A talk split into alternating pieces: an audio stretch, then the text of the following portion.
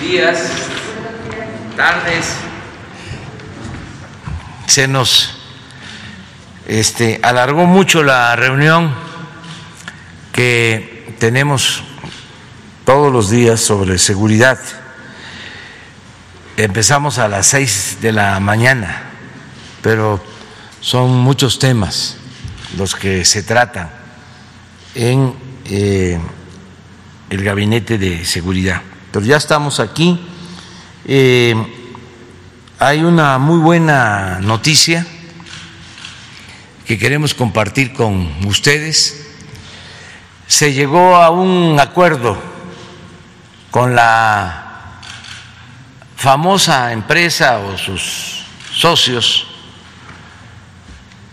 Odebrecht. Sí saben de esta empresa, ¿no? Que eh, es famosa porque sobornaba en países y llevó a la cárcel ese procedimiento,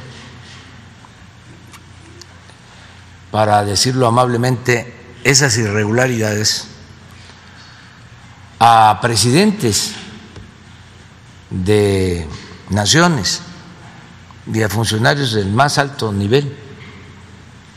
Y en el caso de México, esta empresa, pues también eh, entregó sobornos,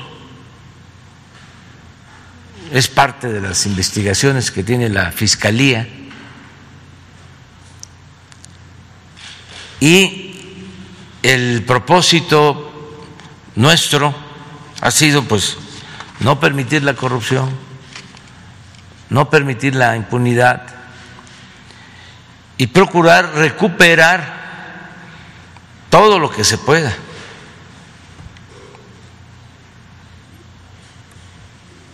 que se repare el daño. Por eso hemos revisado contratos que se hicieron que consideramos leoninos.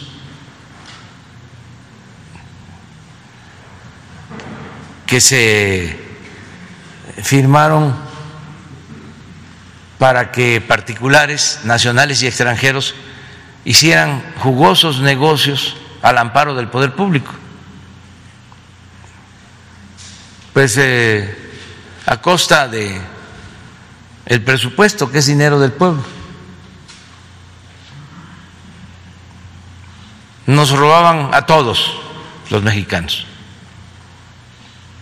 Nada más que hay algunos que todavía no se quieren dar cuenta. Hay que avisarles. Hay que mandarles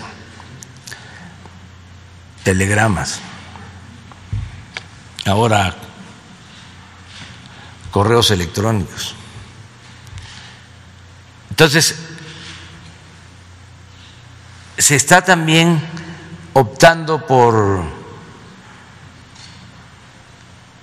llegar a arreglos, acuerdos, siempre y cuando sean benéficos para la hacienda pública.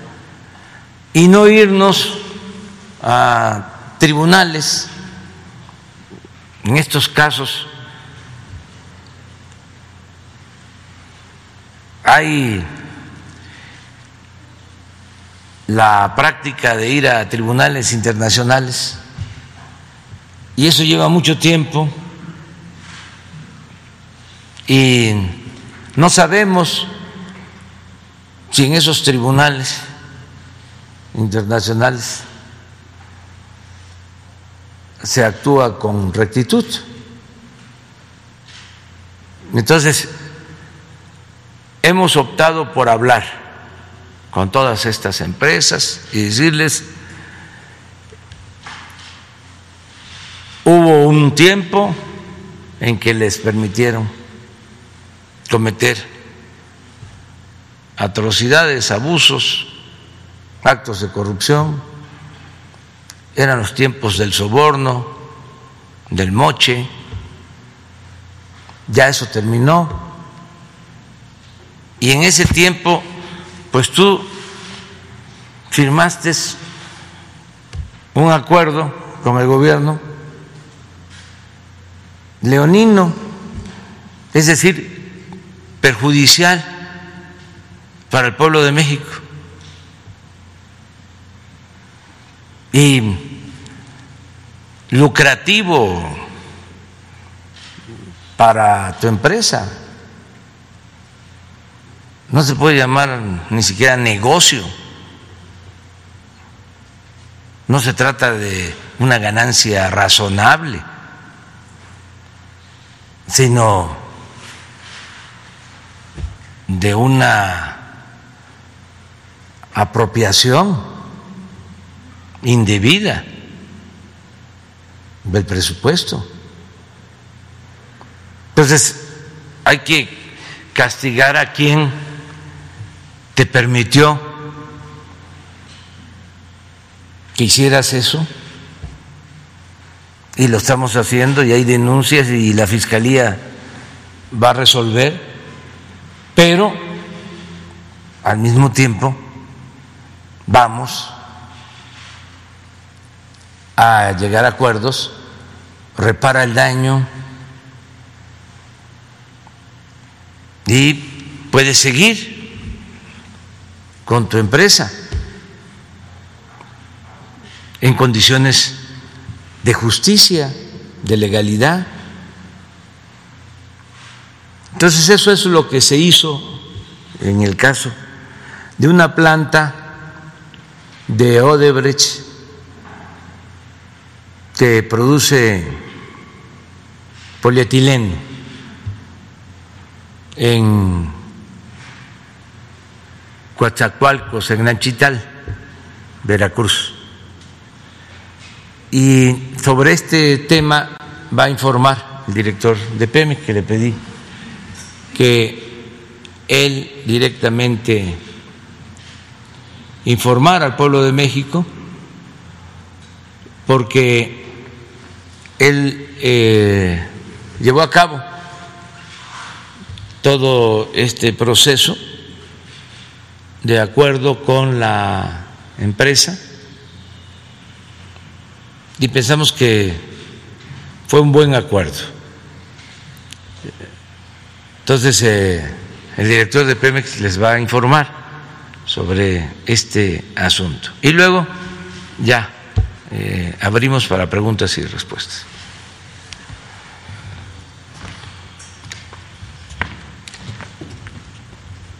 Con su permiso, señor presidente, muy buenos días a todas y a todos. Bueno, pues eh, tal y como se señalaba por el presidente de la República, queremos darles a conocer en qué consiste este nuevo acuerdo con esta empresa. Tenemos unas láminas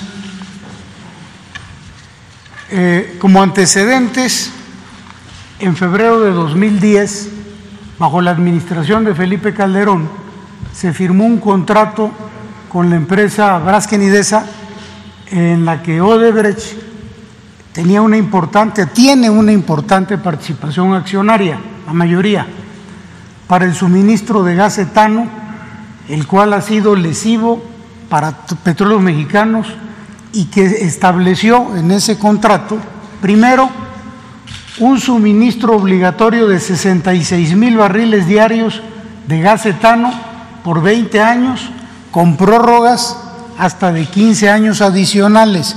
Aquí vale la pena señalar que Pemex no contaba con ese volumen de 66 mil, porque también Pemex ocupa etano para sus propias plantas de etileno. Entonces, estábamos en el peor de los mundos porque ni podíamos surtir las plantas de Pemex ni podíamos cumplir con el acuerdo de ese contrato. El costo del transporte de ese gas etano, ya fuese nacional o importado, estaba corría a cargo de Pemex. Las penalizaciones establecidas eran desproporcionadas e, e inequitativas. Por cada barril no suministrado debajo de los 66 mil barriles, Pemex debía pagar 200% de penalización En cambio, la empresa Odebrecht Braskem solo el 30%. Es decir, Pemex pagaba siete veces más que Braskem y Desa Odebrecht por cada incumplimiento. En cualquier momento de la vigencia del contrato, en caso de una terminación anticipada por incumplimiento de Pemex, éste debía pagar una pena igual al valor del negocio en marcha, que a la fecha de la firma del contrato ascendía a 5.200 millones de dólares. La siguiente, por favor. Esta es una tabla que voy a tratar de, explicar. ¿Me puedo mover, presidente? Sí, ¿Cómo no?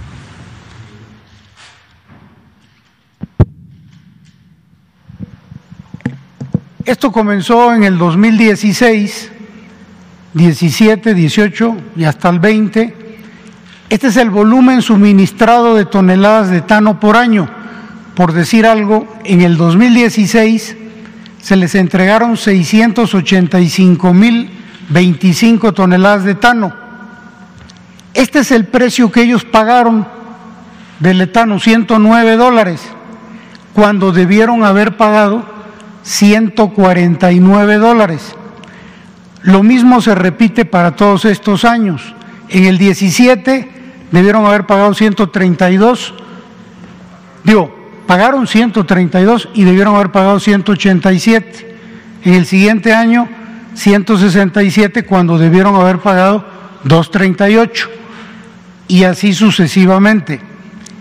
La pérdida que se tuvo por diferencial de precio entre lo que debieron haber pagado y lo que pagaron fue del orden de 248 millones de dólares.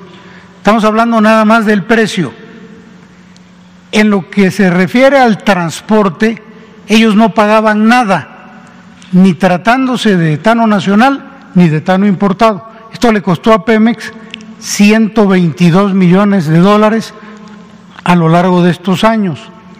Y finalmente, por concepto de penalidades, porque Pemex no podía cumplir por falta de etano, sumaron en los cinco años 297 millones de dólares. La suma total es del orden de 667 millones de dólares que transformado en pesos, al tipo de cambio, 13.749 millones de pesos. Cabe señalar que a partir de esta administración, el presidente de la República nos instruyó a no pagar penalidades derivadas de este contrato leonino y se dejaron de pagar 147 millones de dólares que equivalen a 3.030 millones de pesos en virtud del acuerdo. Esos 3.000 ya no se van a pagar tampoco, en virtud del acuerdo que ya se firmó. La que sigue, por favor. Bueno, desde el inicio de esta administración, por instrucciones del presidente de la República, Pemex intentó sin éxito modificar este contrato de suministro de gas etano. El 30 de noviembre del año pasado, 2020, el gobierno federal, a través de su empresa paraestatal Senagas, determinó no renovar el contrato de, de transporte de gas natural para que entendamos, había un suministro de gas natural para que la empresa trabaje y la materia prima de esa empresa era el gas etano. Entonces el gobierno federal decide a través de Senagas ya no renovar el transporte de gas natural. Esto trajo como consecuencia que a partir de diciembre del año pasado se establecieran ya mesas de trabajo para modificar el contrato entre Pemex y la empresa Odebrecht Braskem. Finalmente, el 26 de febrero de este año, hace unos días apenas, se concluyeron las negociaciones entre Pemex y esta empresa y se, y se firmó ya un memorándum de entendimiento en el cual ya se acuerdan las bases que a continuación vamos a señalar. La que sigue, por favor. Esto es un comparativo cómo estaba el contrato eh, que se firmó en 2010 y cómo quedó. Entonces, para el volumen de suministro de gas etano. ¿Qué decía el contrato antes? Que estábamos obligados a entregar 66 mil barriles diarios durante 20 años. ¿Cómo queda ya el nuevo acuerdo? Solamente 30 mil barriles y durante nada más tres años. En el 2024 se acaba el compromiso de suministro. Hay una gran diferencia. Y habían prórrogas por 15 años adicionales, también con una obligación de suministrarles 66 mil barriles. ¿Cómo quedó ahora el acuerdo? A partir del 2024 no hay obligación de suministro para Pemex. Quedamos libres. ¿Qué también se acordó? Que si a Pemex se le sobra etano, si Pemex no tiene necesidad de usar ese etano, bueno, se lo podremos vender a esta empresa eh, Braskenidesa sin compromiso más de que me sobra, te lo vendo. Si no, no hay.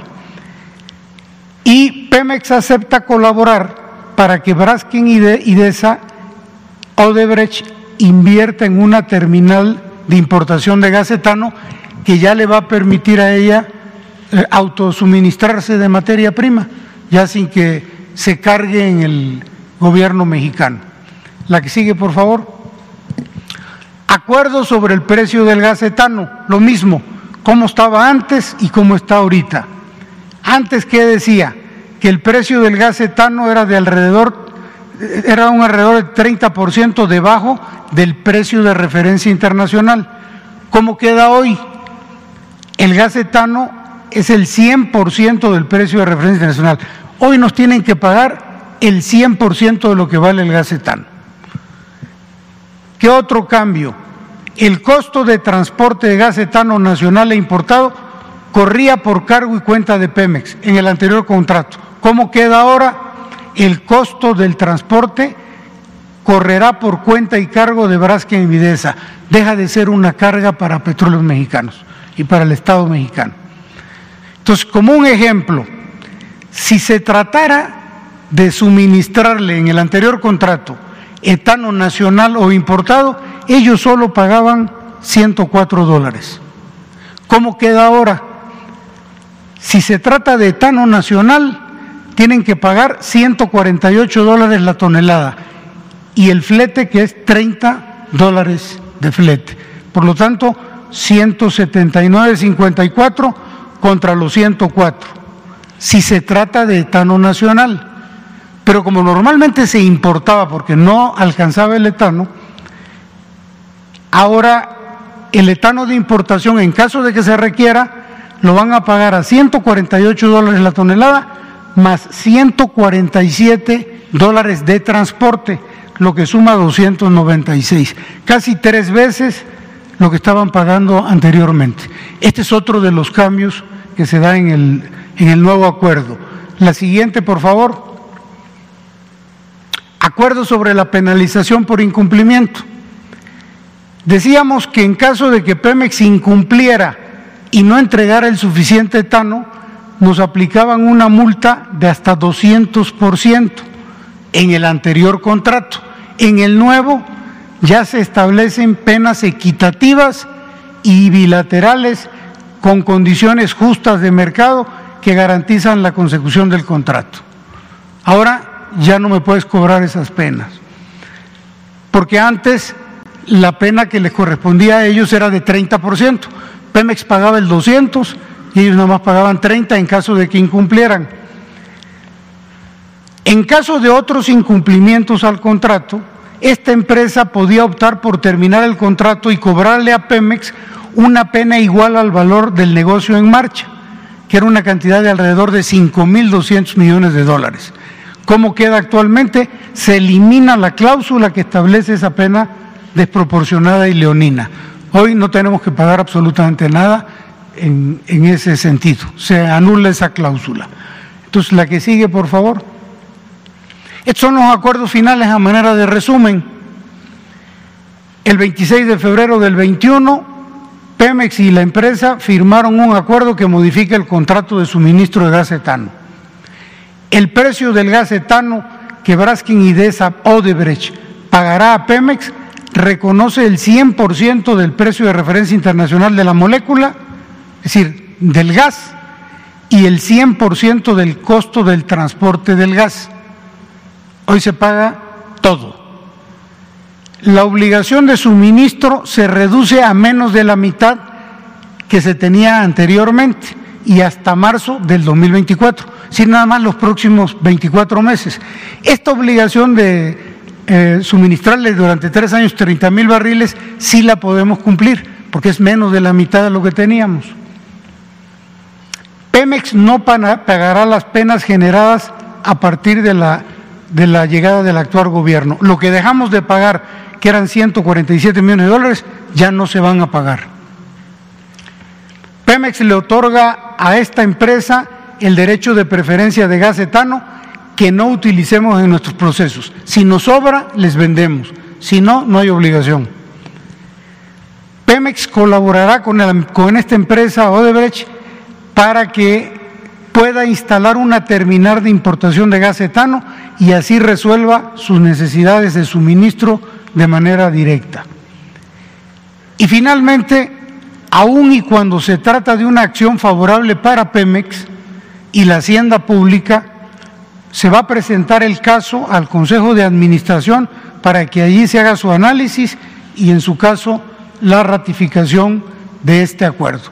Finalmente, la última hoja indica lo que está ahorrando el Gobierno de México por la modificación de este contrato y es del orden de 13 mil 749 millones de pesos. ¿Es cuánto, señor presidente?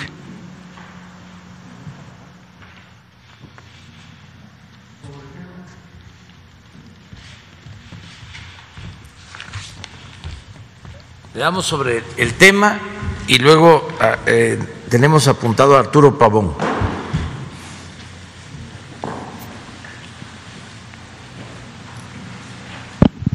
Sí, buenos días, señor presidente. Felipe Fierro de tiempo.com.mx y Puente Libre. Para concretar, exactamente cuánto es lo que va a pagar Odebrecht, no lo que se va a ahorrar el gobierno, sino cuánto va a pagar. ¿No va a pagar nada? Eso lo va a determinar la Fiscalía, porque hay una denuncia presentada. ¿Siguen las investigaciones? Siguen las investigaciones, porque además hay que ver, como lo mencionaba, quién autorizó la firma de este contrato a todas luces leonino, contrario al interés nacional. Todo esto está en las investigaciones sobre sobornos. O sea, no hay un acuerdo con la Fiscalía, esto corre aparte. No, es, a ver, nosotros no podemos seguir pagando en los mismos términos. Desde que entramos, eh, se dio la instrucción de que no podíamos este, pagar por los, supuestos incumplimientos, tres mil millones. Entonces, y porque no aceptábamos el contrato. Ellos este, se negaban a negociar. Legalmente heredamos ese contrato. Y ellos este, alegaban de que se tenía que respetar el contrato. Aún en estos términos, imagínense que Pemex tenía que comprar el gas etano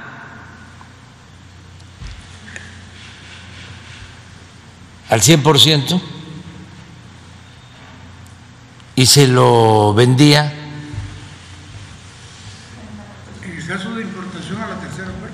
A la tercera parte en el, de importación. O sea, Pemex subsidiaba. Pero no solo eso, el transporte iba también con cargo a Pemex.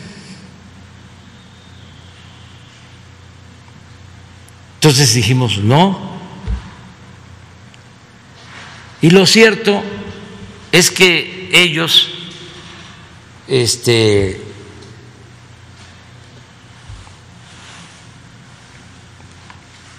estaban renuentes y con ganas de pelear. No, Por- no un apretón de manos ahí para... Sí, sí, pero legal. Porque como sucedió en otros casos, no pensaban que iba a haber un cambio de gobierno y pensaban que iban a seguir igual. Entonces, tenían al mismo tiempo un contrato con el gobierno federal, con Senagas, para el abasto de gas natural. Y la planta no puede operar sin gas natural. Entonces, se venció el contrato a finales del año pasado y di la instrucción que ya no se renovaba. Y se quedó la planta sin gas natural.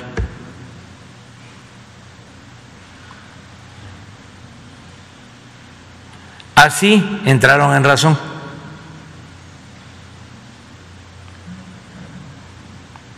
No podíamos incumplir el contrato del etano, porque entonces iban a agarrar eso de pretexto para irse a tribunales. Pero el caso del contrato del gas natural tenía una fecha de vencimiento.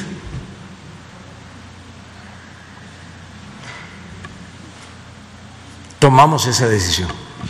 ¿No hay otros negocios de Odebrecht similares que estén Sí, seguramente. con contratos leoninos y en la misma Seguramente, pero esto nos importaba mucho.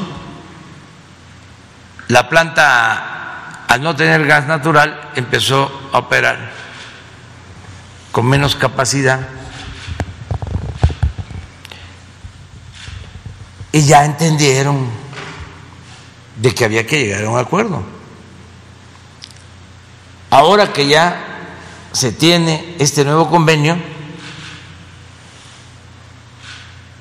de nuevo va a haber abasto de gas natural.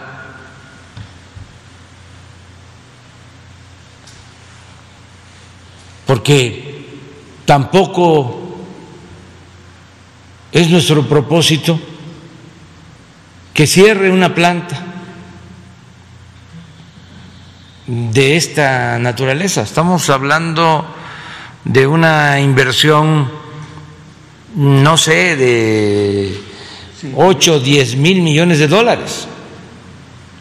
Y son también empleos. Sin embargo, no por la inversión, no por los empleos, vamos a ser cómplices de un acto de corrupción, de abuso. Entonces, ya afortunadamente se llega a este acuerdo, a ellos les conviene, yo estoy seguro que van a seguir operando eh, con utilidades razonables, no excesivas, y tiene futuro esta planta. Además, eh, como su materia prima es el etano, eh, como lo estableció el acuerdo, el convenio, como lo explicó Octavio, se les va a ayudar para que tengan un muelle y puedan poner una Hubo presiones internacionales, señor presidente. No, no, no, no aceptamos nosotros eso. Este es legalidad, porque aquí no hay ninguna violación a la ley, ninguna violación a la ley. Hay un auténtico Estado de Derecho y defensa de los intereses de México de los intereses del pueblo. Es lo mismo, aprovecho, lo de la industria eléctrica, es revisar los contratos. De gas. Lo que hicimos con el gas, pero en este caso, eh, contratos de generación de energía, eh, de compra de energía de la Comisión Federal de Electricidad, en- no es Odebrecht, es Iberdrola. Pues que ya lo he dicho muchas veces, se convirtieron pues en una empresa, ¿cómo le llaman ahora los monopolios? Preponderante en el sector. Tan es así que se llevaron a trabajar a la secretaria de Energía y al mismo expresidente Calderón lo llegaron a contratar como consejero de Iberdrola. O sea, estaban metidos hasta adentro. Entonces los contratos pues les favorecen nada más que son buenos negocios para estas empresas y muy malos negocios para el pueblo, para la hacienda pública. Entonces, ahora con la reforma eléctrica vamos a poder sentarnos con las empresas y a ver, pongámonos de acuerdo. Esto es lo justo. ¿Por qué te voy a pagar más por la energía eléctrica de lo que se paga en otros países del mundo? ¿Por qué te voy a dar subsidio si en el mundo no hay subsidio? Vamos a estandarizar que no queremos la globalidad, el libre mercado, la libre competencia. ¿Por qué aquí vienes a aplicar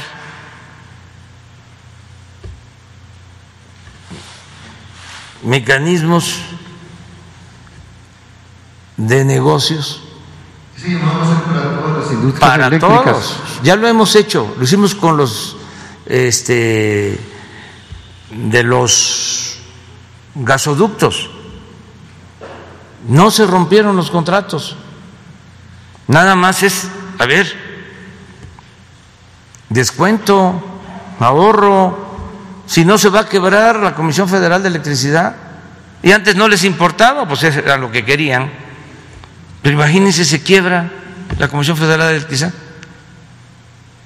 Nada más, ojalá y los analistas, expertos,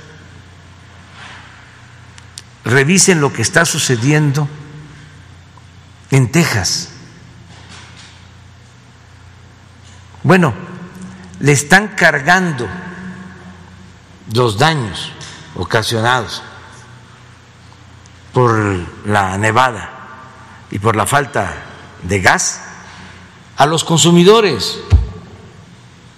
Nosotros también eh, tuvimos que invertir por la emergencia para que rápido este, se restableciera el servicio eléctrico. Pero nosotros no le estamos cargando al consumidor el costo. Lo está asumiendo la Comisión Federal de Electricidad. Ah, pregunten cómo le están haciendo en Texas y de cuánto fue el quebranto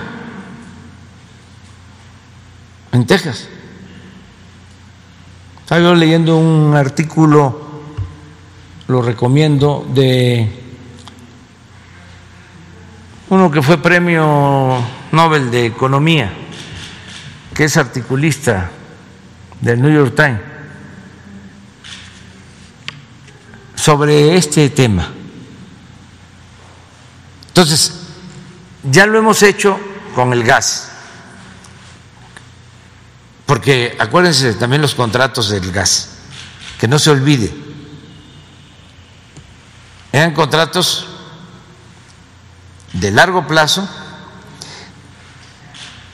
20, 30 años, se les tenía que pagar gas eh, de conformidad con lo convenido, aun cuando la Comisión Federal no necesitara el gas. Tarifas altas, precios altos, y al finalizar el contrato,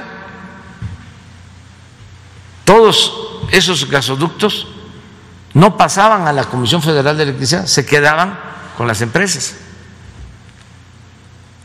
Entonces se llegó a un acuerdo. Lo mismo estamos haciendo con lo de los reclusorios, otro acuerdo, porque pues ahí también ocho reclusorios hay que pagar 16 mil millones de pesos al año. Y si solo hay 20% de reclusos, de presos, hay que pagar como si estuviese lleno el reclusorio, al 100%. Así está en el contrato. De modo que tenemos que pagar 3.500 pesos diarios por preso. Pero también en el contrato está de que al terminarse el plazo, el reclusorio no pasa al gobierno, se queda con la empresa. Entonces, estamos buscando un acuerdo. A ver, 16 mil millones, no te vamos a seguir pagando esa cantidad. Ya empieza a hacer tus cuentas. Ya canastearon bastante.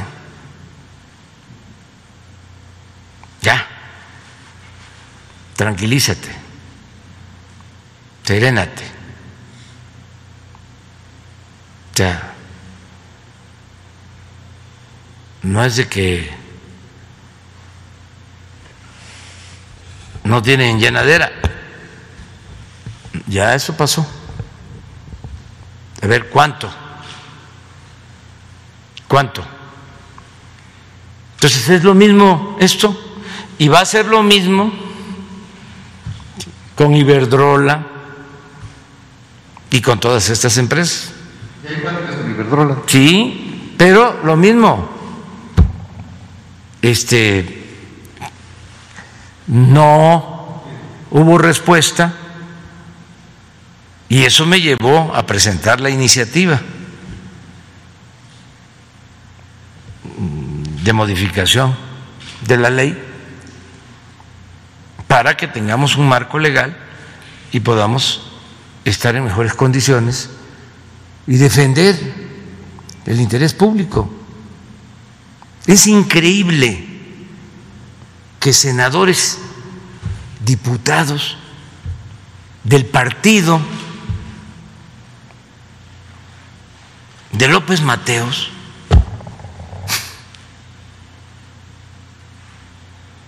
voten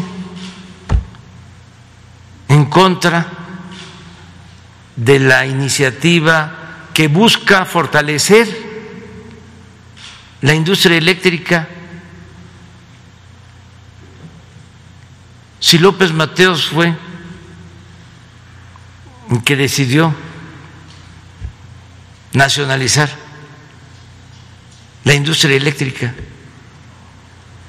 a lo mejor no habían nacido muchos, pero estoy a punto de mandarles la carta y se, los, se las voy a mandar, que escribió el presidente López Mateos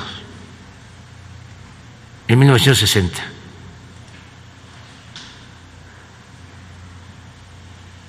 ¿Cómo van a votar en contra de la historia? de la historia de su partido.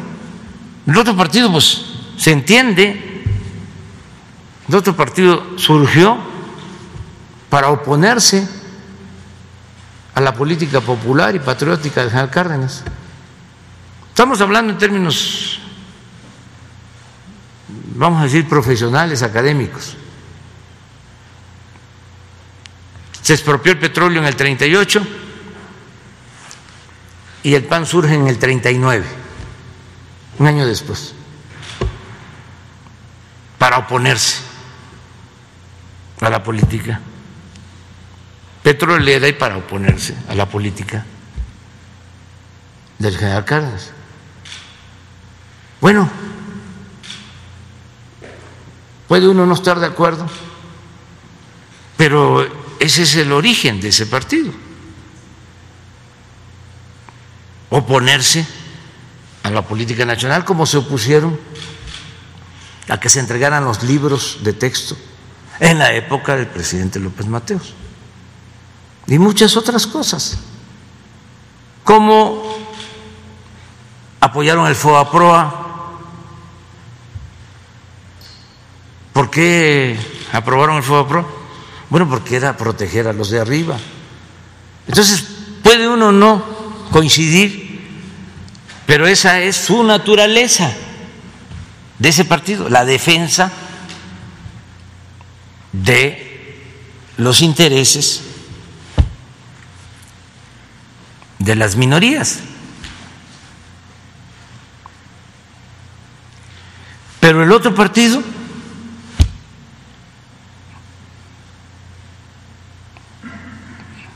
que todavía este, tienes la palabra, el término, el concepto revolucionario.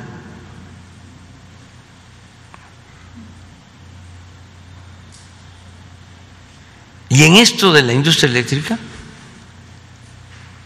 contradiciendo completamente, que me digan si no, la política no solo del presidente López Mateos, de otros presidentes, desde antes. Adolfo Ruiz Cortines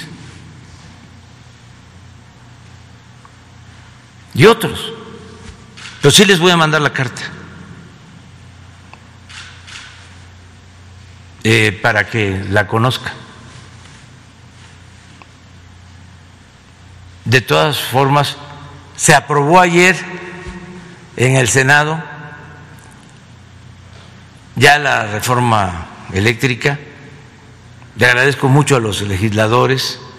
Esto nos va a ayudar a fortalecer a la Comisión Federal de Electricidad, a enfrentar momentos difíciles como lo que sucedió en Texas, que tuvo una repercusión en nuestro país nosotros lo resolvimos en cinco días con nuestros trabajadores, los trabajadores electricistas, los técnicos, cinco días. ¿Por qué se resolvió? Entre otras cosas, se echaron a andar todas las plantas, tomamos la decisión. Y nos respaldaron las hidroeléctricas que se construyeron en la época de López Mateos y en otros gobiernos. y que ahora vamos a modernizar todas las hidroeléctricas.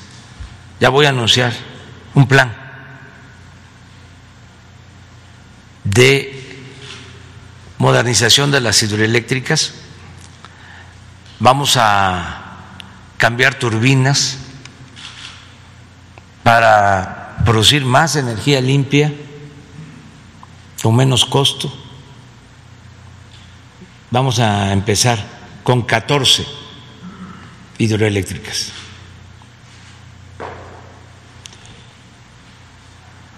Bueno, esa energía de Chiapas llegó a Nuevo León, porque tenemos la ventaja de que la red de distribución es única, no les dio tiempo a los tecnócratas a privatizarla. Si no, imagínense, uno de los problemas que agravó la situación en Texas es que no están interconectados. No pudieron transmitir energía de otros estados de la Unión Americana porque está fraccionado. El modelo neoliberal privatizador, sobre eso habla este economista. Sí. ¿Cómo? Sí, Kurman. Sobre eso habla. Es un artículo bueno. ¿Lo tienen? Nada más para ponerlo, no lo voy a leer, pero para recomendarlo. Este. ¿En dónde lo publicó? New York Times. New York Times. No, si a veces el New York Times este, hace cosas este, buenas, no siempre este, actúa sin ética.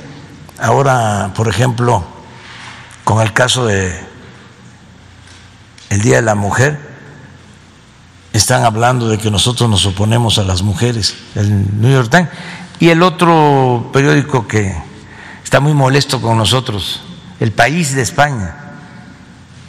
Nada más recordarle a los del País de España que por cierto están molestos por la reforma eléctrica, porque ya hablé de Iberdrola y de Repsol, que eran las empresas que tenían todos los privilegios. Había otra en el sexenio pasado que era la única que ganaba todos los concursos, las licitaciones, también española, o H, ¿cómo se llama la? O, OHL, OHL, esa. Esa es muy interesante porque lanzaban una licitación una vez para el segundo piso de satélite. Y este y entraron otras empresas. Y al momento de que califican le dan el, la licitación o el contrato a OHL. Pero fue muy curioso porque en el contrato se establece de que aún cuando había otra empresa de Slim que ofrecía mejor precio, los que califican resuelven de que esa empresa no podía construir la obra porque no tenía solvencia económica. la empresa de Slim. ¿Y quién construyó? Pues OHL. Entonces, ahora como ya no es el tiempo de antes, los del país, que es un periódico español muy vinculado a estas empresas, pues eh, somos sus clientes favoritos. Nos atacan un día sí y el otro también. Entonces ahora están diciendo de que estamos en contra de las mujeres, imagínense, queriéndonos encasillar, etiquetar, de que estamos en contra del movimiento feminista, lo cual no es cierto, es una calumnia. Pero nada más les recuerdo a los del país que allá en Madrid prohibieron las manifestaciones por el Día de las Mujeres o no pueden salir a la calle más de 500 mujeres. Aquí no. Aquí hay libertades plenas. Allá solo van a permitir que salgan 500 mujeres por la pandemia. Aquí no. Aquí es prohibido prohibir. Se garantizan los derechos de manifestación, de expresión.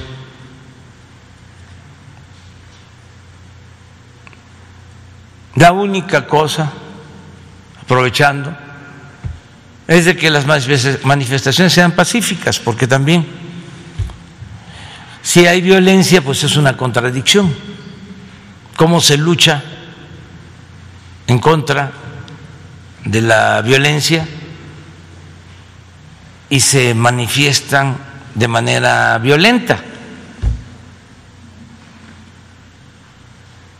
Eso lo considero contradictorio, pero se respeta a todos y a todas las mujeres. No hay prohibición, nada más como recomendación que sean manifestaciones pacíficas, que no se dañe a establecimientos comerciales, que no se afecten monumentos públicos y mucho menos que se agreda a otras personas. Y que también haya cuidado para que no vayan eh, a dañarse entre los mismos eh, manifestantes, mujeres u hombres, porque la vez pasada tiraron bombas, a veces hasta eh, se afecta a quienes van pues a manifestarse y a protestar legítimamente. Entonces que se cuiden y a corear y a gritar y con todo y con libertad, pero sin violencia. Es una recomendación. Cada quien eh, debe ser responsable de sus actos, pero sí es importante eh, porque en España, en particular en Madrid, a lo mejor en otras partes no es así, pero está yo viendo de que no van a permitir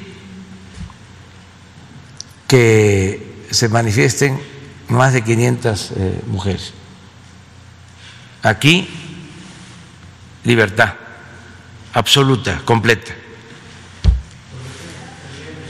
Sobre el tema. No, pero ya saben qué, ya le toca a, este, a Arturo Pavón. muchas gracias, señor presidente. Buenos días. Eh, eh, director Romero, muy afortunado y muy agradecidos por este informe, por este informe que nos da buenas noticias, como lo anunció el presidente al inicio de la conferencia. Y hablando sobre el petróleo, sobre los excedentes por el alza del precio del barril, pues ya en Wall Street ya los conglomerados están previendo que venga un superciclo petrolero, al cual lo han llamado así, en donde se predice que que los precios van a subir muchísimo, se va a calcular más o menos entre 80 y 100 dólares el precio del barril. Actualmente anda alrededor de los 60 dólares. Eso quiere decir que ya tenemos, eh, según lo presupuestado, eh, que fue de 42.1 eh, dólares el precio del barril, pues ya tendríamos más o menos unos 180 mil millones de, pesos en, en cuanto a excedentes. ¿Se tiene pensado ya que, para, para qué utilizar este excedente? A lo mejor construir una nueva refinería, fortalecer el tren Maya, las obras. Esa sería mi pregunta. Bueno, este, hay que esperar el comportamiento de los precios del petróleo crudo. En efecto, están eh, aumentando. Eso también nos eh, repercute porque aumenta el precio de la gasolina que tenemos que comprar en el extranjero aunque tenemos nosotros el compromiso de que no le cueste más a la gente y eso se va a sostener, no va a haber gasolinas. Entonces, sí tenemos este, que destinar subsidio para que el precio de la gasolina se mantenga, lo mismo el precio del diésel. Entonces estos excedentes pues son para fortalecer la economía nacional y en especial a Pemex. Acabamos de firmar un acuerdo, un decreto, ¿por qué no lo explicas? De reducción de impuestos a Pemex para que tenga más eh, recursos. Pero además se le autorizó un recurso adicional para que tenga solvencia y pueda eh, pagar sus compromisos, incluso ya no eh, reestructurar su deuda, sino este, lo que se vaya venciendo se paga y no se solicita más deuda. Ese es el plan que se tiene. ¿Por qué no expone sobre el acuerdo último de Hacienda en estos dos sentidos? Sí, por tercer año consecutivo el, gobierno de la República, el presidente Andrés Manuel López Obrador, ha vuelto a apoyar a Pemex con disminuciones en los impuestos.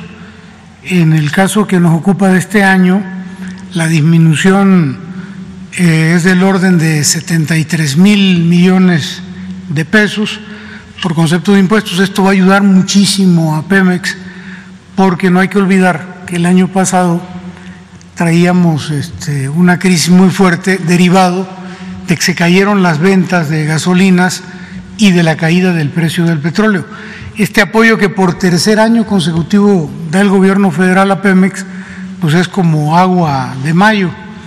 Y en lo relativo a, a las amortizaciones de la deuda, que era lo que señalaba el señor presidente, también eh, hay ya una decisión de parte del gobierno federal de que sea eh, sea el gobierno federal quien se encargue de estas amortizaciones, lo cual va a traer un gran beneficio no solo para Pemex, sino para la hacienda pública, porque al final del día Pemex, por su condición de empresa, consigue tasas de interés más altas, a veces el doble de lo que se consiguen a nivel del gobierno federal. Y bueno, esto va a traer gran, un gran beneficio para el país y también para Pemex. Estos son dos apoyos. Lo que este año está logrando Pemex por voluntad presidencial es la reducción de los impuestos y el pago de las amortizaciones de su deuda. Presidente. Gracias, presidente. Y ya como segunda pregunta, eh, ¿qué, noticias se tiene acerca de la posibilidad de la nacionalización de la industria del petróleo, del petróleo del futuro, como se le ha llamado al litio, una, una eh, iniciativa del senador Armenta y del exsecretario eh, Víctor Toledo? Lo está analizando también la Secretaría de Economía, están trabajando sobre esto. Este, sí estoy enterado de esa iniciativa de legislador Armenta de Puebla em, y vamos a seguir este, revisando qué posibilidades hay para eh, llevar a cabo la nacionalización, vamos a decir, de este recurso, ver de qué se trata bien, este, qué potencial tiene, em, revisarlo. Ya hay algunas empresas trabajando.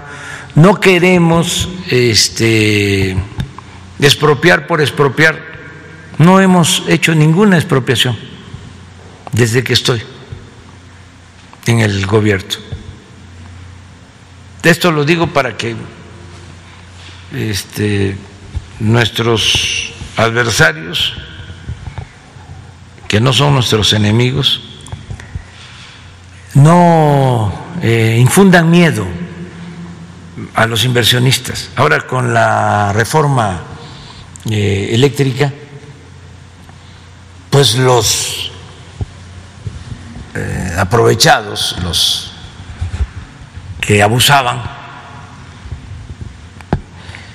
eh, y sus voceros, incluso periódicos como el Reforma y demás, hablando de que este, va a afectar la inversión, que este, nos iban a llamar la atención desde Estados Unidos, cosas completamente fuera pues, de lo normal en una relación, lo dije ayer, respetuosa, y en donde cada gobierno tiene que defender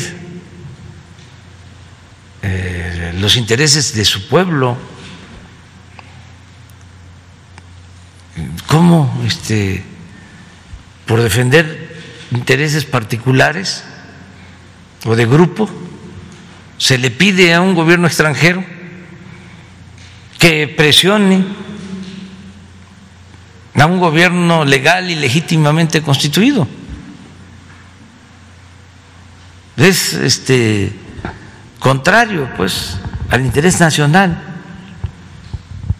Entonces, no se trata de expropiar por expropiar, o sea, no eh, nos interesa, por ejemplo, eh, revocar los contratos de explotación de petróleo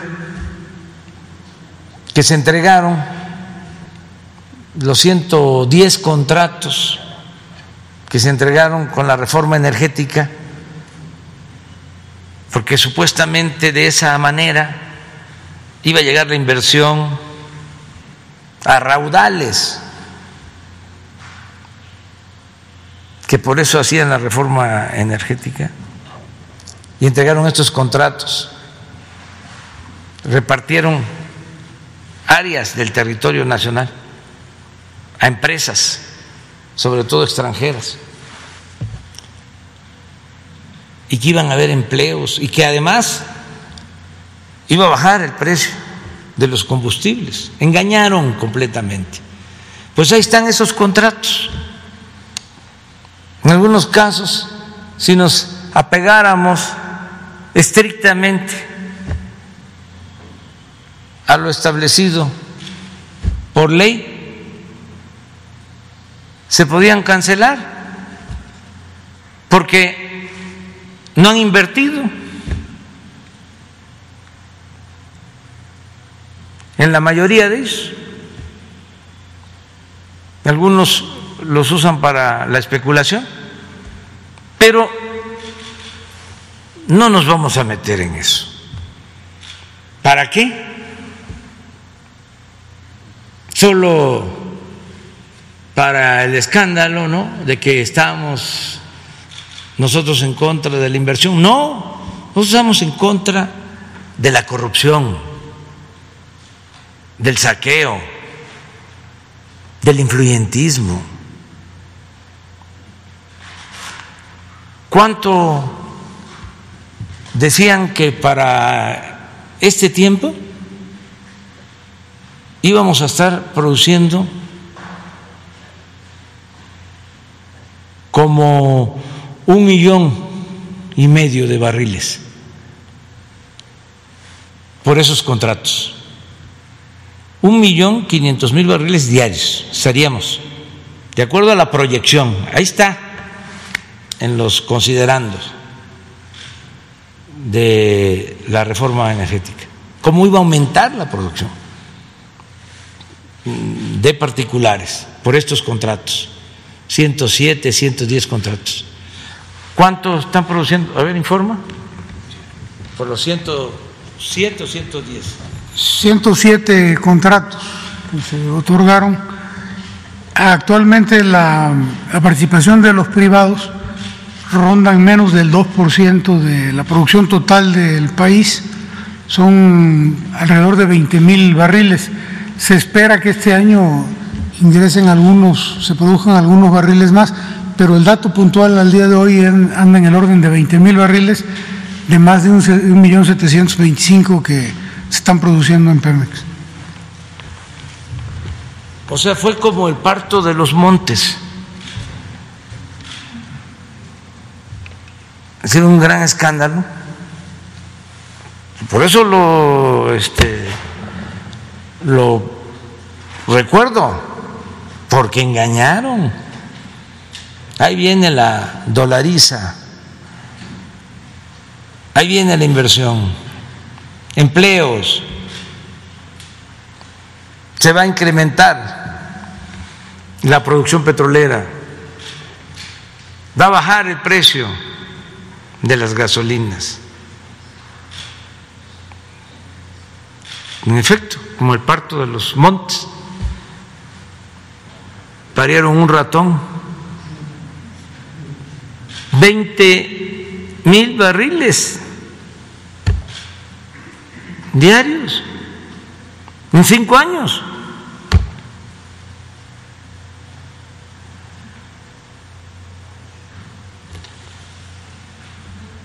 Y aún así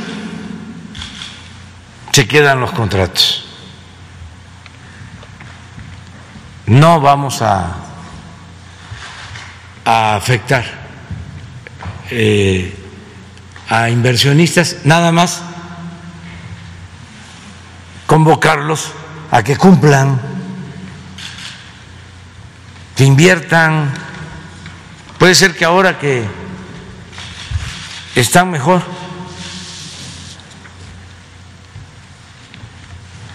los precios del crudo,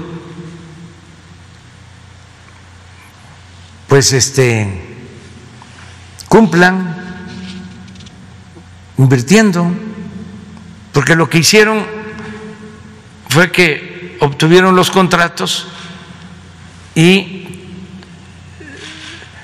metieron eh, esos acuerdos al mundo financiero, al mercado financiero, a la especulación.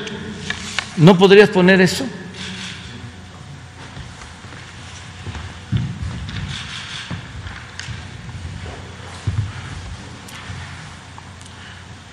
¿Terminaste, Arturo? Ah, Vámonos con mujeres, las dos compañeras. Nada más vamos a poner para que este no olvidemos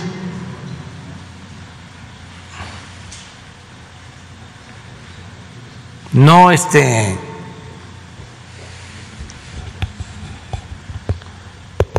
no hay que olvidar. Cuando se dice ni perdón ni olvido perdón sí. Olvido no.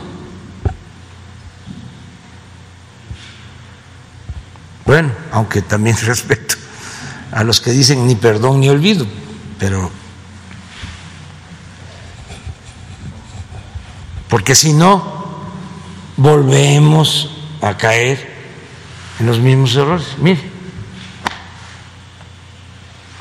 esta es la producción actual. ¿De cuándo es? Promedio. reciente, este es dato actual. Eh, dato actual. Diciembre. Este es Pemex. El azul es Pemex.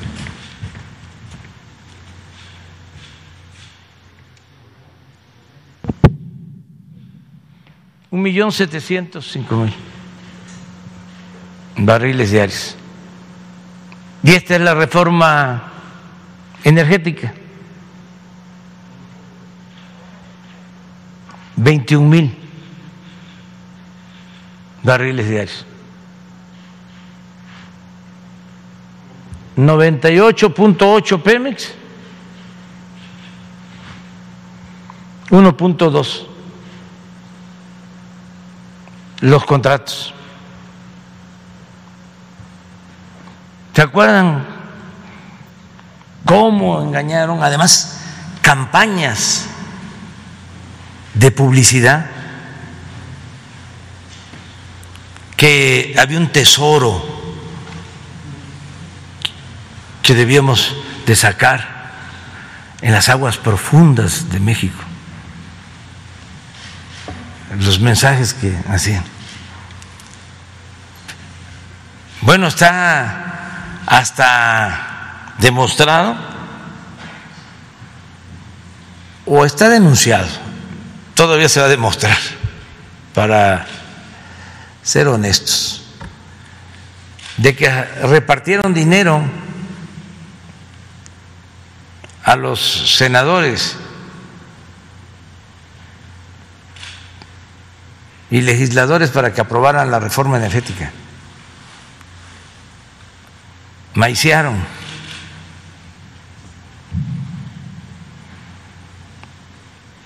¿Por qué no se me olvida, entre otras cosas?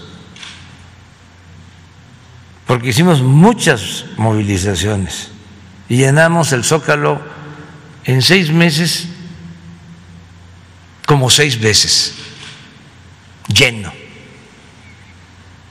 pero no alcanzó porque no era nada más llenar el zócalo, era llenar el zócalo y las calles para parar la reforma energética. Como la gran manifestación del desafuero que ahí sí fue enorme. Creo que ha sido la más grande.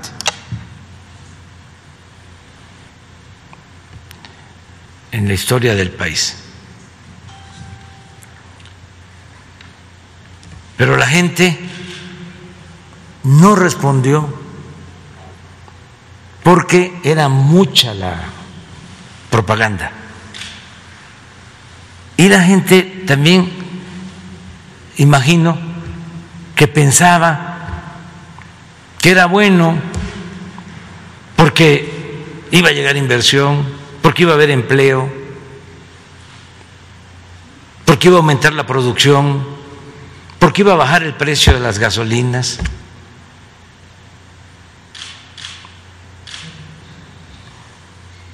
Porque mintieron, engañaron. Es lo mismo con lo de la industria eléctrica, igual.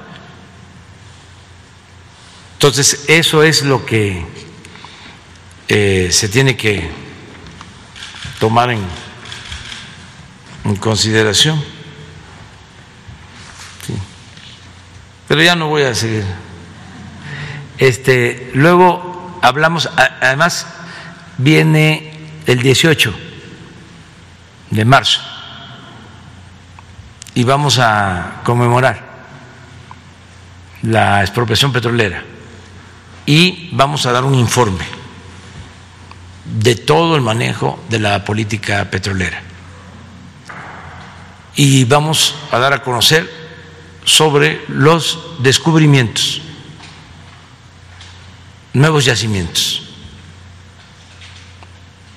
porque en ese sentido ha habido eh, mucho avance y hemos tenido suerte, porque la suerte también influye. Virtud y fortuna, virtud y suerte. Y se están descubriendo muchísimo petróleo. Pero vamos a informar el día 18. Sara, y luego la compañera. Gracias, presidente. Buenos días. Eh, preguntarle justo de la reforma eléctrica, dice que va a empezar ya la renegociación con, con las empresas, preguntarle cuántas empresas son, eh, a cuánto eh, equivalen los contratos, de cuánto estaríamos hablando. Ya mencionaba Iberdrola que otras empresas de este tamaño pues estarían involucradas. Básicamente son Iberdrola, y unas diez más, porque está bien concentrado este, el manejo del mercado eh, eléctrico. Entonces, vamos a buscar acuerdos eh, en esta lógica de que queremos seguir eh, manteniendo contratos, pero que los tenemos que actualizar a la nueva realidad, que no es solo la nueva realidad económica, es la nueva realidad política. Así también, de claro, ya no es el tiempo de que los políticos estaban al servicio de las empresas. Entonces, ahora tenemos que cuidar el patrimonio público, el presupuesto que es dinero del pueblo y hacer negocios, nada más que al servidor público le deben de interesar mucho, mucho, mucho, mucho los negocios públicos, no los negocios privados.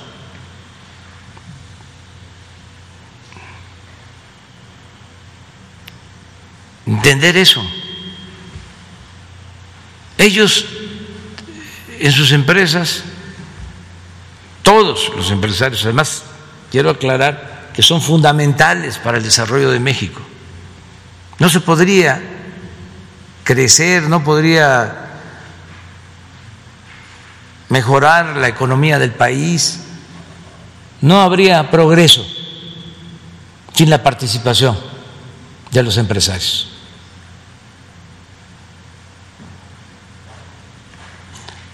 Pero no ayuda la corrupción. Entonces no estamos en contra de los empresarios, estamos en contra de la corrupción. Entonces es, a ver, se pueden seguir haciendo negocios, con legalidad, sin sobornos y con ganancias razonables. ¿Por qué? Si en España tienes un margen de utilidad del 15%, aquí tu margen de utilidad va a ser de 150%. ¿Es el caso de todas estas empresas? Sí, de bancos, de las grandes corporaciones.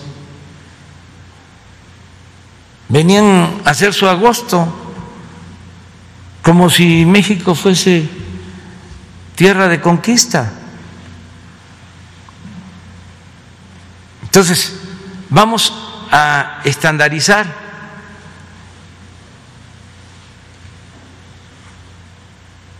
Esa es la globalidad.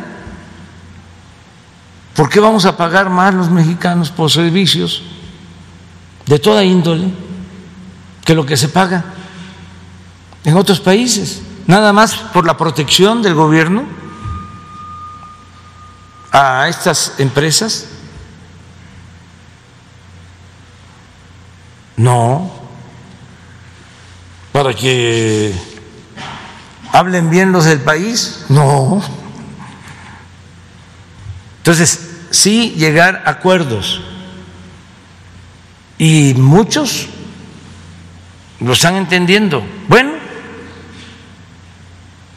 el acuerdo este de Odebrecht o sus eh, socios, estoy seguro que les va a ayudar. Lo mismo en el caso de la planta de fertilizante que vendieron que se estima se pagaron 200 millones de dólares de más. ¿Qué hemos dicho? Devuelvan los 200 millones de dólares. Aceptamos la reparación del daño y que la Fiscalía ya vea el asunto legal del castigo a los funcionarios, y si aún reparando el daño hay un castigo para el que sobornó, pero si no se reparan el daño en lo económico, pues es quitar agravantes.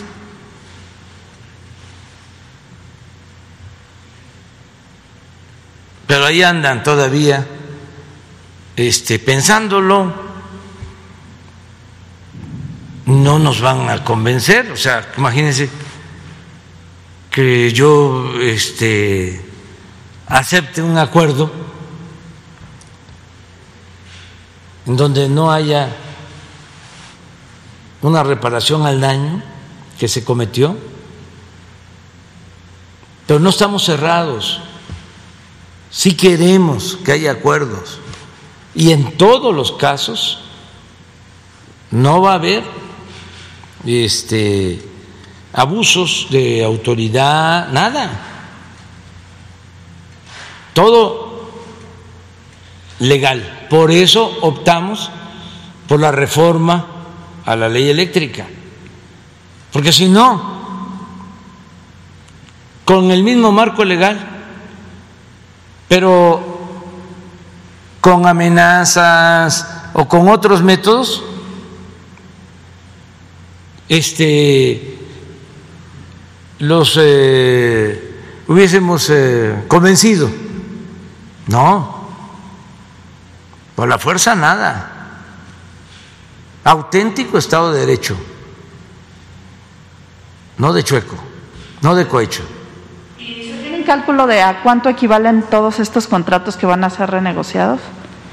Pues eh, se ha hecho un cálculo general de que eh, la Comisión Federal de Electricidad ha pagado de más como 300 mil millones de pesos por esos contratos. Pero hay que verlos. Es que es injusto de que una gran corporación no pague la luz igual como la paga un consumidor de clase media, proporcionalmente hablando. Es como el caso de los impuestos. ¿Cómo paga impuesto un campesino, un obrero, un profesional, un pequeño, mediano empresario, y el de arriba no paga o no pagaba.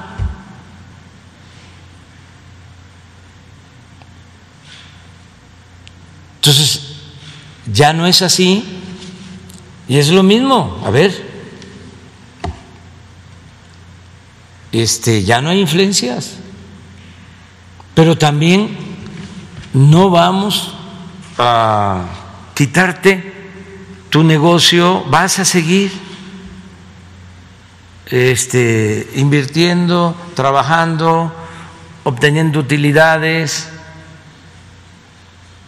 pero en situaciones de normalidad. Es que era excesivo revisen este, los contratos estos de APP.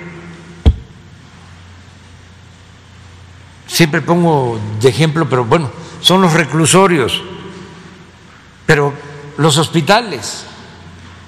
Un hospital que cuesta cuando mucho 600 millones de pesos, resulta costando 7 mil millones más de diez veces. Este es el hospital de Zumpango. Nosotros hicimos un hospital cuando estuve de jefe de gobierno, el hospital de Iztapalapa, doctor Belisario Domínguez, 150 camas, en aquel entonces 370 millones de pesos. Poco después, con APP, se hace el hospital de Zumpango, también 150 camas. Entonces se firma un convenio entre Hacienda y el gobierno del Estado, del, del Estado de México. Y tienen que pagar 220 millones de pesos por año durante 20 años. Proyecten eso, más un anticipo,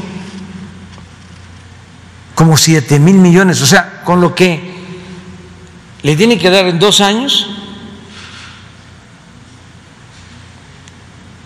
el señor Hinojosa fue el que construyó. ¿Cómo se llamaba esa empresa? IGA, que estaba de moda. IGA. El otro, el hospital de Iztapaluca, igual. Ese de los cuñados de Salinas.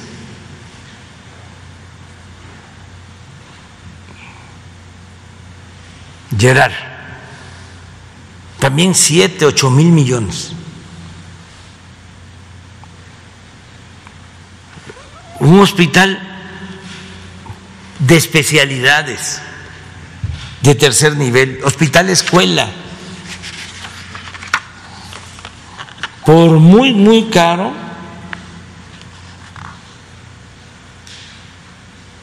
mil seiscientos millones, caro, pero no puede ser siete mil. Por eso no alcanzaba. El presupuesto. Y por eso los aumentos de impuestos, la reforma fiscal, y por eso los gasolinazos y el aumento en la deuda.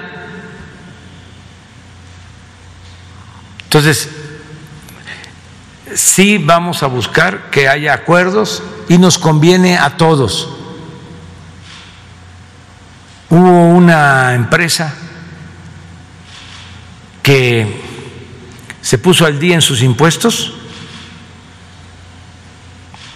lo dio a conocer que había eh, liquidado la deuda con el SAT y el día que lo dio a conocer aumentaron sus acciones, el precio de sus acciones en la bolsa. ¿Eh? No, otra. Creo que Walmart. Creo que Walmart. O sea, lo dieron a conocer. Debíamos tanto, pagamos, y el día que eh, dan a conocer la noticia, aumenta el valor de sus acciones en bolsa. ¿Por qué? Eso es legalidad. Eso cuenta mucho en el mundo de los negocios en todos los países. Que haya reglas claras, que no haya corrupción. De modo que yo creo que va a ayudar mucho esto de la reforma. Ya anunciaron en la oposición que van a impugnar la, la reforma ante la Corte. Sí. ¿Ustedes en, en, el departamento jurídico qué valoración han hecho que sí va a, a pasar? Pues sí, porque este es el poder legislativo, ¿no? que esa es su función. Eh, elaborar leyes, este, si se está aprobando en la Cámara de Senadores, en la Cámara de Diputados, una iniciativa, iniciativa enviada por el Ejecutivo, dos poderes, pues solo que sea una violación flagrante a la Constitución, ¿no? No hay nada que viole derechos constitucionales, nada, nada, nada, nada. De todas maneras, hay que esperar a la decisión del Poder Judicial y todo mundo tiene derecho a acudir al amparo y a la protección de la justicia. No hay problema. Y si me permite hacerle un par de preguntas al director de Pemex, presidente. Eh, eh, director, preguntarle sobre esta decisión de cancelar la, los servicios de Fitch y por otro lado, eh, preguntarle, luego de que en diciembre se suspendieron de manera temporal las relaciones comerciales con Vitol, esta empresa que, había, que reconoció que hubo sobornos en el pasado para retener contratos. Eh, ¿cuál, es una, ¿Cuál es la relación ahora de, PMI con entidades de carácter internacional? ¿Con quiénes tiene relaciones comerciales? Bueno, por norma, Petróleos Mexicanos debe trabajar con por lo menos dos calificadoras. Nosotros heredamos cuatro y ahora se acaba de vencer el, el contrato que se tenía con Fitch y ya no lo renovamos. Vamos a trabajar con tres, con Standard Poor's, con Moody's y con HR Ratings. Entonces estamos dentro de la legalidad, simplemente se agotó el contrato, ya no se ya no hay necesidad porque por norma podemos trabajar con dos, estamos, vamos a quedarnos con tres en esos términos. ¿Cuánto te ahorras? 350 mil dólares por cada una de esas. ¿Fue por motivos entonces de austeridad? Oh, sí, no hay necesidad de tener tantas, cuando era suficiente. Y con lo que la, la respuesta de Vitol 350 mil dólares en pesos. son 7 mil, 7, millones de pesos, 7 millones. más o menos. Algo es algo. Lo de Vitol lo planteo. Sí, Bueno, en, en el caso de la empresa Vitol, hace algunas semanas, pocos meses ya, dos meses, algo así, eh, se dio a conocer en Estados Unidos que habían llegado los de Vitol a un acuerdo con las autoridades americanas en el sentido de pagar algunas multas derivados de actos de corrupción cometidos por la empresa, reconocidos por la empresa en algunos países, en- entre ellos en México. Nosotros no estábamos enterados. Después de que Vitol liquidó esas cantidades millonarias en dólares, eh, nos mandó una carta a nosotros, a la dirección de Pemex, pues congratulándose e informándonos de que ya había resuelto el problema que tenía en Estados Unidos, que había pagado la multa. Nosotros le respondimos al director de Vitol que nos daba gusto que ya hubiesen resuelto el problema con las autoridades americanas, pero que lo que no nos daba gusto era que nosotros ni enterados estábamos, porque se referían al soborno de algún o algunos funcionarios de petróleos mexicanos. Entonces les pedimos que nos informaran qué funcionario y por qué concepto se había generado ese soborno. La respuesta que nos dieron fue en el sentido de que por razones de, del debido proceso, pues no podían darnos esa información. Entonces nosotros entramos en negociaciones con ellos, en, en pláticas, sobre todo eh, desde el punto de vista de los contratos que tenemos vigentes con ellos, pues bajo el argumento de que nosotros no podemos trabajar con una empresa que acaba de reconocer actos de corrupción y mucho más en el tema de no saber ni siquiera a qué contratos se refieren y a qué funcionarios se refieren. Bueno, la respuesta de ellos va en el sentido de eh, un resarcimiento de hechos, de hechos, un resarcimiento de, daños a petróleos mexicanos eh, en una cantidad en efectivo. Eh, alrededor de 7 millones de dólares, más 17 millones de dólares, más otro tanto por concepto de unos trabajos, de unos contratos que están llevando a cabo y que ellos eh, terminarían ya sin costo para petróleos mexicanos. El día de ayer, eh, en la noche, yo le informé al señor presidente porque pues esto es un tema que no es nada más dinero. Digo, el dinero a Pemex y a, a todos en este país pues es muy importante, pero, pero tiene que tener un origen claro y saber a condición de que estoy recibiendo una indemnización.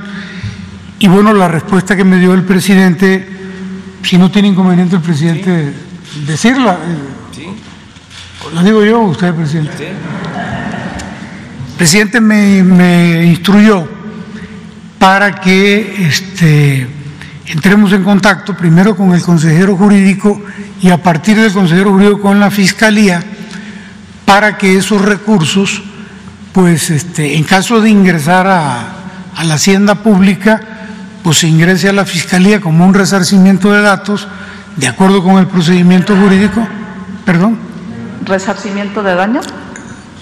resarcimiento de daños y que de proceder esto, pues eso pase a la institución conocida como devolverle al pueblo lo robado, ¿sí? porque en todo caso esto es el resarcimiento de un daño derivado de un acto de corrupción que ingresaría y que iría a, la- a esta institución. ¿Y con esto ya volverían a tener negociaciones de carácter comercial? Pues una vez que se resarzan los daños, eh, se vería con el presidente de la República. ¿Y con qué otras este, entidades de trading internacional están eh, justamente ahora teniendo relación comercial en, P- en PMI? Perdón. ¿Con qué, otras, eh, ¿Con qué otras empresas de este tipo están teniendo relación comercial a través de PMI ya que se suspendieron temporalmente con Vitol? No, nosotros tenemos relaciones comerciales con cualquier cantidad de empresas. PMI es una de las eh, comercializadoras de, crudo y de petrolíferos de las más grandes del mundo. Nuestro país desgraciadamente sigue siendo un gran importador de gasolinas y esa es precisamente parte de la estrategia de este gobierno, dejar de serlo, pero en tanto lo logramos, eh, PMI es una empresa que se dedica a la venta de crudo y a la compra de gasolinas, diésel y, y turbocina, y tenemos este, relación comercial con infinidad de empresas. Eh, Vitol es una de las más grandes del mundo, desde luego, pero hay muchísimas con las que estamos trabajando. Pues estás, este, Sara, este, de actualidad, porque lo que preguntaste, en efecto, ayer eh, me lo consultó el director de, de Pemex. Esta empresa entregó sobornos y en Estados Unidos fue sancionada. En Estados Unidos se arreglaron, porque también suele pasar eso.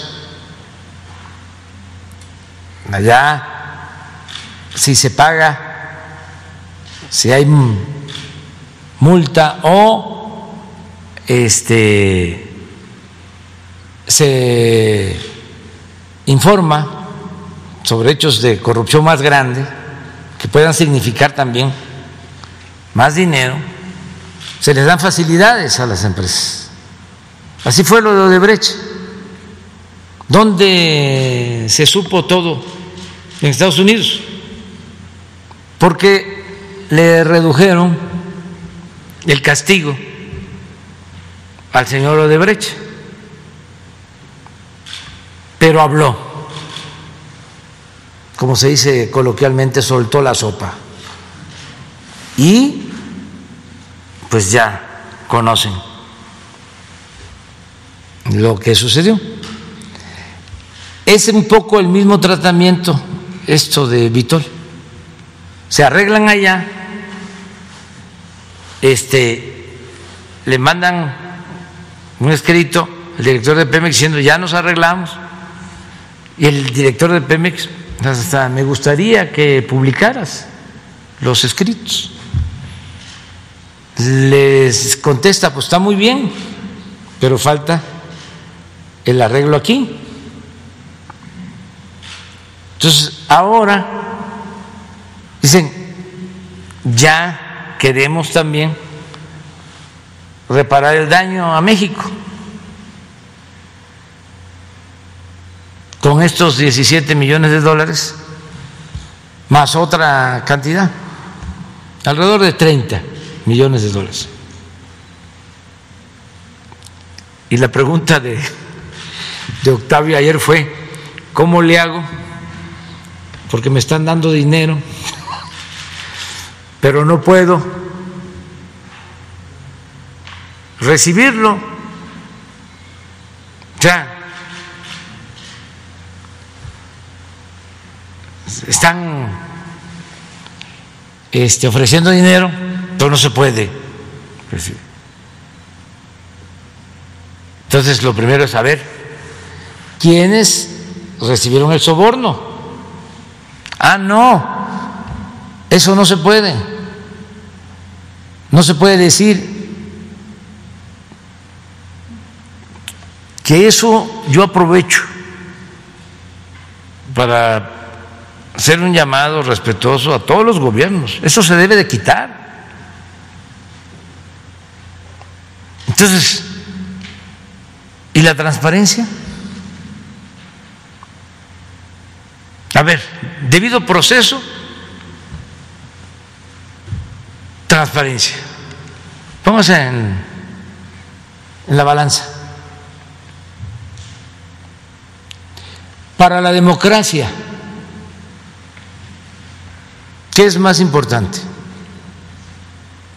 ¿El debido proceso o la transparencia? Yo sostengo que la transparencia es la regla de oro de la democracia. Es un buen tema a discusión, a debate. ¿Y el derecho del pueblo a la información? ¿Dónde queda?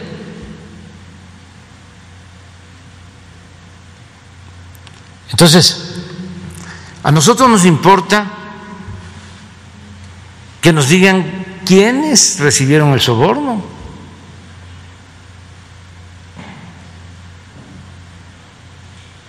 Si no sabemos quiénes, no podemos aceptar la supuesta reparación del daño. porque seríamos encubridores, cómplices. Eso lo tiene que saber Vitol, para empezar.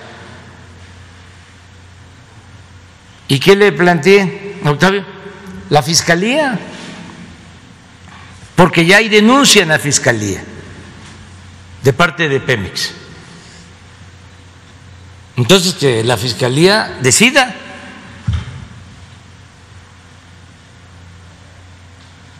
incluso que este, se hagan gestiones ante el gobierno de Estados Unidos para conocer la información de quienes están involucrados en actos de corrupción, además de que se cobre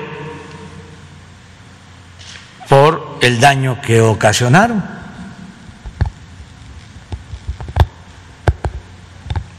y podrá ser una empresa mundial muy importante, pero este no es solo el dinero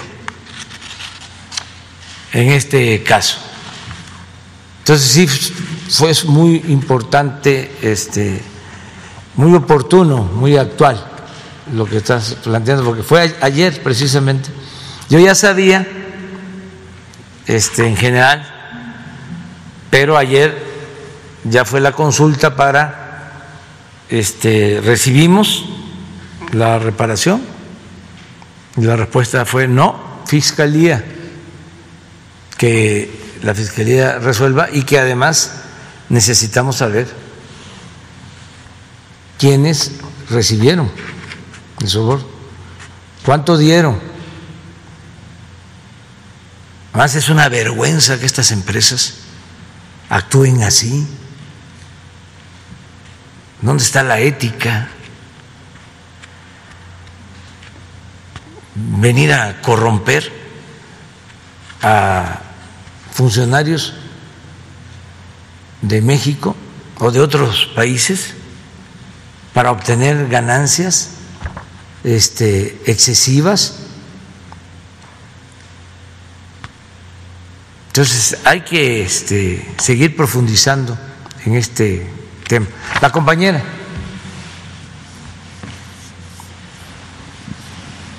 Muchas gracias. Buenos días, soy Erika Barón de Expo, que es un medio especializado en justo en responsabilidad social y sustentabilidad. Y bueno, yo quiero hablar acerca de esta semana la Secretaría de Economía dio a conocer al nuevo encargado de la oficina de la Agenda 2030. En este sentido, nos gustaría entender mejor la decisión del gobierno en específico eh, de transferir esta oficina a la Secretaría de, Economía. ¿Cuáles fueron las razones que a usted le parecieron eh, importantes para tomar esta decisión? Y también saber qué nos puede decir del nuevo encargado que es Alfredo González Reyes. Bueno, este es un asunto que tiene que ver con la desaparición de la coordinación de presidencia, de la oficina de coordinación de la presidencia. Al salir nuestro amigo Alfonso Romo, por su voluntad, aunque insistimos mucho en que no este, dejara de ayudarnos, este, él tomó la decisión de eh, regresar a, sus actividades particulares. Y siempre vamos a estar agradecidos con él, porque él nos ayudó en los momentos más difíciles, como muchos, cuando, sobre todo del sector empresarial que los tenían apanicados, o sea, este, llenos de miedo, los mafiosos, pero no los de la delincuencia organizada, sino la delincuencia de cuello blanco, los de arriba, menos arriba, que infundieron miedo a todos los empresarios, Este peligro para México, Venezuela, etcétera, etcétera, populismo, expropiaciones, que iba a haber fuga de capitales, devaluaciones, todo eso. Entonces estaban muchos temerosos. Entonces Alfonso Romo nos ayudó para servir de puente y explicar pues, de qué se trataba que el objetivo era acabar con la corrupción, que no nos conviene a nadie. Desde luego que no le conviene a los empresarios. Imagínense un empresario, se viene a la mente, Sergio Rodríguez, eh, Gutiérrez de Nuevo León, es un, tiene una empresa con sus hermanos exitosa, que produce acero, que requiere para producir acero de electricidad.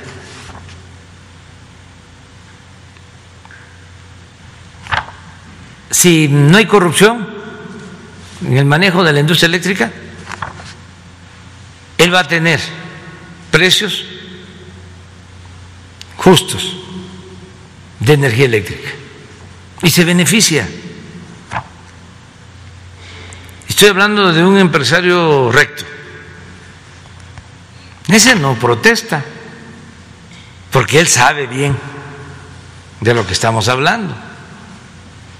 Él le compra energía eléctrica a la Comisión Federal de Electricidad. Él sabe que en el tiempo de la reforma energética pagaban más por la energía eléctrica que lo que pagan ahora. Entonces, a todos nos eh, beneficia el que no haya eh, corrupción, es general. Entonces, eso es lo que yo puedo eh, comentarte. Acerca del nuevo responsable, si nos puede hablar un poco más de su trayectoria. Ah, él estaba trabajando, creo, eh, no estoy muy seguro, con Alfonso.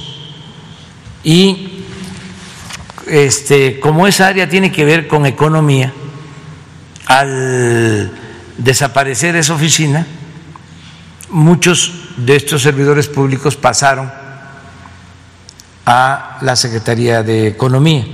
Yo le voy a pedir a Tatiana Cloutier que ella informe, porque también esta agenda que tiene que ver con Naciones Unidas este, está relacionada con la actividad económica. O sea, eh,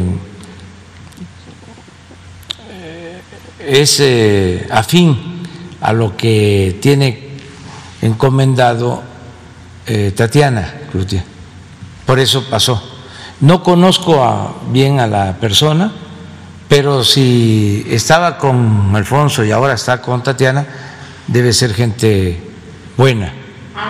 ¿Habrá la posibilidad de que lo, lo invite para hablar, para que nos dé como un balance de cómo quedó eh, la oficina de la Agenda 2030 y todos los objetivos alineados con los 17 ODS? Sí, nada más que, este, que venga Tatiana y puede venir él si este, Tatiana lo decide y les informo. Además es importante que se sepa qué cosa es esta agenda este, que se ha suscrito entre países para impulsar la economía, el desarrollo sustentable. Yo creo que ya, vamos a mañana, porque son 9.40. 9.40 y este ya no me va a alcanzar el tiempo. Este mañana les parece? A ver. Mira, uno mañana, dos, tres, cuatro, cinco, seis, siete, ocho.